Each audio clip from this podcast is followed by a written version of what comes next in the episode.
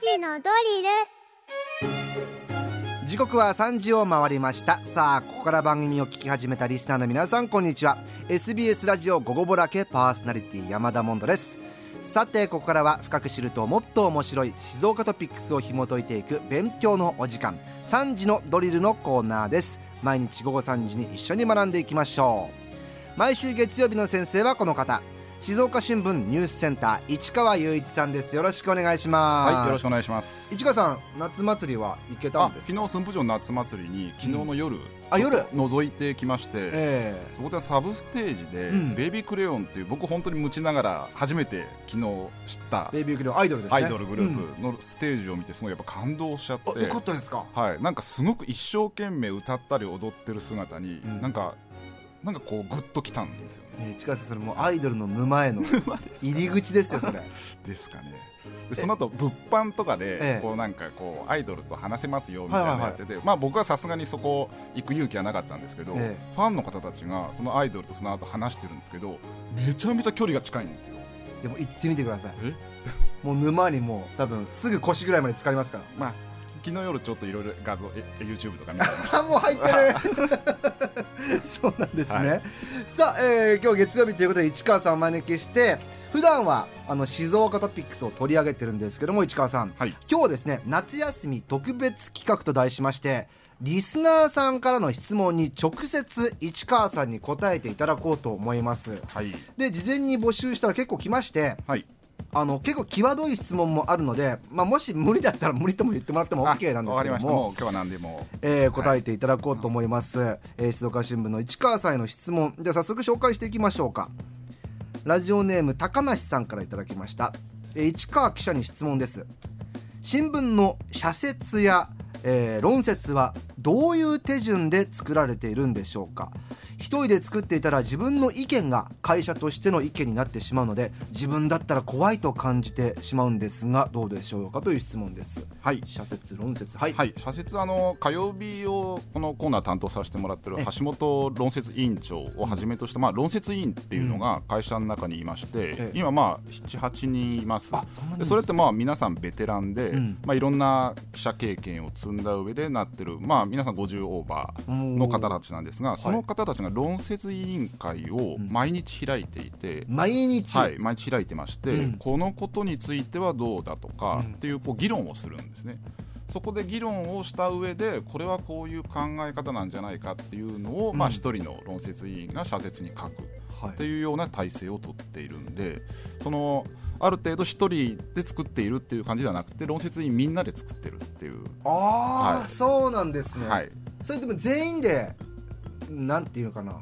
違う方向に行っちゃうってことないですか？まあ、もちろんその可能性はあるし、あのー新聞の社説をこう読み比べてみれ見てもらうとすごい面白いんですけど、まあ、朝日新聞読売新聞毎日新聞とかあって、やっぱそれぞれ社によってうん。結構方向性が結構あるんですよね。それよく言うじゃないですか。よく言うんです。その方向性って。はい。うん。基本的にはあの昔の言葉で言うと右か左か、あ保保守かリベラルかとも言うんですけど、まあ、保守派っていうのはどちらかというと伝統であるとか、うんうん。その今あるものっていうのを大切にする、うんうんリベラルっていうのはどちらかというと今ある民主主義を大切にしたり人権というものをこう重視するような考え方、うん。人権と伝統って結構ぶつかるところがあって、まあ、人権と国家って言った方がいいかもしれないですけど、あー。はいはいはい。国国家を大事にするのか一人一人の人権を大事にするのか、ええ。人権を大事にしすぎれば自由が謳歌しすぎて国がダメになうん。るでも国家を重視しすぎると自由が今度は狭められてしまうっていう、うんそういうせめぎ合いがあるんですけどそういったところの方向性ってやっぱ昔からええあるんですよ、新聞社によっては。静岡新聞としてはどう静岡新聞は実はど真ん中、あそうなんですね、はい、と考えていいと思います。これじゃあ読者としても、はい、一つこう新聞を選ぶはい。こう基準としてそこも考えていいってそうですね。か昔からあの右寄りの新聞と言われているのが産経新聞であるとかうん。読売新聞、えで左寄りとされているのが朝日新聞であるとか毎日新聞、ええ。全国紙でいうと。まあリベラル派はやっぱりよく朝日新聞とか毎日新聞を読んでるっていうのは昔からありますけど、うん。ただそういう思想的な背景っていうのは、まあ、1970年代ぐらい学生運動とかが盛んな時っていうのはよく言われたんですけど、やっぱ最近やっぱこう薄れてきてるんですよね、うん。そういう意味ではそういう、まあ、僕はこんな考えだからこの新聞を読むって人は実はだいぶ減ってきてるのかなっていう実感はあります。ね。はい。へー。まあでも、えー特にこの社説とか論説だとそういった社としての方向性って分かりますしそういった7人とか8人ではい。毎日会議をして、毎日会議してますね。明日の社説ではこういうことを言おう、はい。はい。でこういう方向に持っていこうっていうのを話してるわけです、そうですそうです。はい。えーどんどんいきましょう、はい。続いてラジオネーム指針亭イマジネーションさんからです突然の大ニュースが起こる場合もあると思うんですが長官に出す記事はギリギリ前の日の何時がタイムリミットなんでしょうか？あはい。これもちょっと気になりますね確かに。これ結構あの企業秘密的なところがあってそうなんだ。実は新聞社同士でもその明かしていない部分があるんですがへただえ静岡新聞でいうと県内の配る場所によって締め切り時間が違うんですよ。例えばまあ下田伊豆の下田市とかええその浜松の三作保みたいな遠いところに配る新聞っていうのは早く出来上がっていてはい静岡市内で配るような新聞っていうのはまあこの静岡市でこのトロで印刷しているのえでギリギリまで作れる。そういう意味では三作保下田の新聞と静岡市内で配ってる新聞っていうのは中身が実は違うんです。えー、そうなの、はい。近ければ近いほど新しいニュースが入っているっていう。そうなんだ、はいまあ当然そのまた次の日にそのニュースは、まあもちろんそうです。入ってくるわけですよね、はい、だから大きなニュース以外っていうのはもちろん変えない部分はあるんですけれども、ええ例えばやっぱりそういう夜中とかに、うん。その大地震が起きたり、うん。大災害が起きたっていう時には、まあ、どんどんどんどんニュースを突っ込んでいった時っていうのは、まあ、その地域によって配っている地域によって内容が違うっていうのはあるんです。うん。まああの今静岡新聞アプリもありますからね。そうですね、そのはい辺からは、まあ、あのチェックしてもらえたらと思いますけど、へえあその各社タイムリミットが違うっていうのも企業秘密なのも面白いですね。ですね、はい、この時間までだったらうちはいけるよとかね、そうそうそうそう、あるんでしょうね。それは本当にあるんです。まあ、あとはい。本当に大ニュースだった場合号外が出たりするんですそうですそうです、えー。だしデジタルだけで出すということもありますから。なるほどね、はい、えー続いてラジオネーム右の左大臣からいただきました。新聞記者の方たちのいわゆるエースポジション。ここの担当が花形みたいな担当はあるんでしょうか、あのーこれも多分会社によって違うと思うんですけど、よく僕がそれこそ新聞記者に憧れていた頃なんかに本なんかで読むと、はい。やっぱり社会部とか政治部みたいのがやっぱ花形、ああ政治部はいっていうやっぱイメージがあるんですけど今ってその結構時代が変わってきてですね、うん。どっちかっていうとそういう教育問題をやりたいから教育文化部に行ったりそういうまあ文化的なことをやりたいような記者もいるっていうところで、こう幅がだいぶ広がってきたというか。うん。だから社会部が花形政治部が花形っていうような感覚は昔はあったんですけど今はあんまりそういう感覚が本当に薄れてきていて、えっていうイメージがありますね。完全一般素人からすると、はい。やっぱ静岡新聞でいうと大自在とか、はいはいはい。えー朝日新聞でいうと天聖人語とかあのコラム書くのはすごくこう花形なイメージがあるんでその辺はどうですか？そうですね。あのあそこのコラムを書くのっていうのは論説委員なんですよ。さっき言った論説委員なんだ。そうなんです。論説委員なんです。それなんでまあ論説委員っていうのはある意味まあ記者の最終形みたいなところはあるんでまあ憧れのポジションかもしれないですねえーえ市川さんは書きたいですか？まあ書けたら書きたいですね。僕もいつか。ちょっと楽しみですね、はい。あそこもじゃあ、ま、何人かで回して？あそこもそうですね。何人かで回していて。であの新聞社によってはその全国紙なんかは2人ぐらいで回してるようなほほぼ1人が書いていてあと1人が代打みたいなところも昔からあってただうちの会社ってね、まあ、そもうちょっと複数の人数で回してるんですけどもあれもだって何ていうんですかその文字数決まってますよね。文字数決まってますね。でなんかこう引用した場合、はい。その引用元もなんか載せなきゃいけないとか。もちろんもちろんそうですそうです。あとはあれなんですかちょっとうまいこと言わなきゃいけないみたいなのあるんですか、まあまあコラムってやっぱそうなんですよねなんかこう気象点結もあるしなんとかあはこういうことがあるんだとかなんとかなんとか考えさせられたりハッとしたりするようなことがないと面白くないじゃないですか文章って読んでても。あれってやっぱエッセイの一つなんでコラムって。あそうするとやっぱ面白さが必要なんでかなりこう文章がうまかったり知識が豊富だったりしないと書けないところかもしれない。その辺って記者やっていくと、そういう文才みたいなのもでついてくるものなんですか？あのー文章はやっぱうまくはなると思うんですけど、やっぱりこう僕も長年記者やってきましたけど文才ってなかなか身につかないんですよ。やっぱセンス。センスが大きいと思いますいやどう頑張ったって、うん。やっぱり村上春樹とかのような文章は書けないですし、えやっぱ文才の壁ってあるなっていうのはやっぱ文才の壁はい。え一流記者ああいうコラムを書けるようになるまでには。そうですね。あ、えー、ツイッターで BeMySelf さんが論説委員7人から8人いるんだ。まとめるのに難しそうとかね。確かにね、えーどんどんいきましょうか。続いてラジオネーム、えーソウルヒュールさんからいただきましたこんなこと聞いていいのか分かりませんがやっぱりいろんな事情で忖度が働きニュースにできない事件や記事っていうものはあるんですか？はいはいはいはい。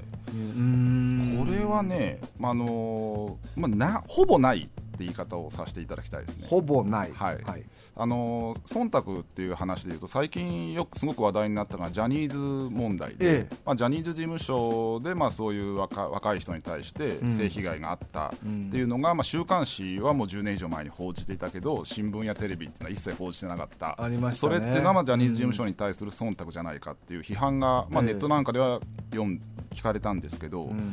これはそのジャニーズ事務所が怖くて書けなかったっていう新聞社は多分あんない。あそうですか。テレビはもちろんそのジャニーズ事務所を出演させる立場なんうん。で新聞ってまあ別に違いますもんね。特に利害関係がないんでむしろあれ新聞社があの事件を「週刊文春」が最初に報じてるんですけど、ん。そこで追っかけなかったのはやっぱり軽視しちゃったと思うんですよ。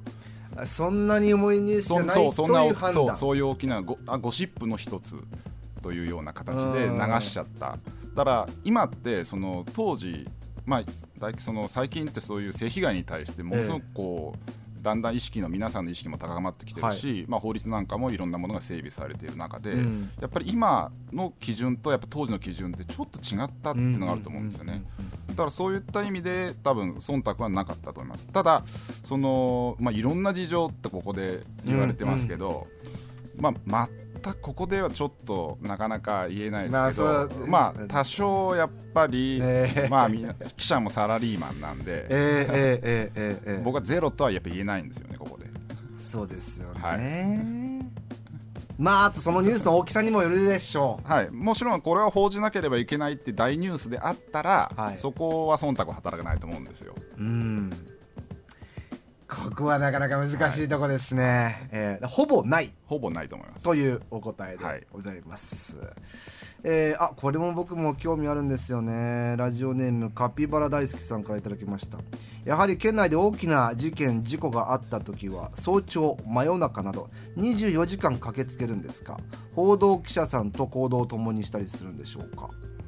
えーっとに基本的に24時間駆けつけます。これはただあの、まあ、社会部の記者であったり、ええ。その地域を担っている支局の記者、うん。支局の記者っていうのは、まあ、藤枝だったら藤枝支局っていうのがあって、藤枝市で起きた事件には全て担当する記者なんで、え例えば藤枝市で何かあったら24時間その藤枝支局の記者が駆けつけますし、まあ、社会部っていうのは今この静岡市内エリアを担当してるんで、そこで何かあったら駆けつけるんで何かしら誰かは駆けつける。でも例えば、はい。えっ、ともう明日お休みはいはいはい、とかではい。夜お酒飲んじゃっててもう、ねはい。がっつり寝ちゃってるとかっていうのはい。もあるでしょ、あそういうまあ基本的にはやっぱりカバーし合うというかですね。例えばじゃあ藤枝の記者がいくら電話しても起きないと、うん。ってことになったら焼津の記者に電話して焼津から行ってもらう。ああそうなってるんだ。そう静岡市。基本的にその当番が毎日いまして24時間番というかですね、その何かあったら連絡する係みたいなのがいるんですよ。真夜中でも。なんかネタばらしみたくて楽しいんですけど、はい。そうなってるんです、ね、そうなってるんですよ。なのでそこのがこう今藤枝でなんか大きな火事があったらしいっつって藤枝にガンガンガンガン夜中でもうん。朝でも電話して、でなかったらあやばいってなって焼津に電話して今度は焼津の支局にえ市川さんも夜中出場したりした僕もあのりそういう社会部にいる時とか支局にいる時なんかはもう24時間体制でやっていたんでやっぱなかなか支局にいるとお酒が飲めないんですよね。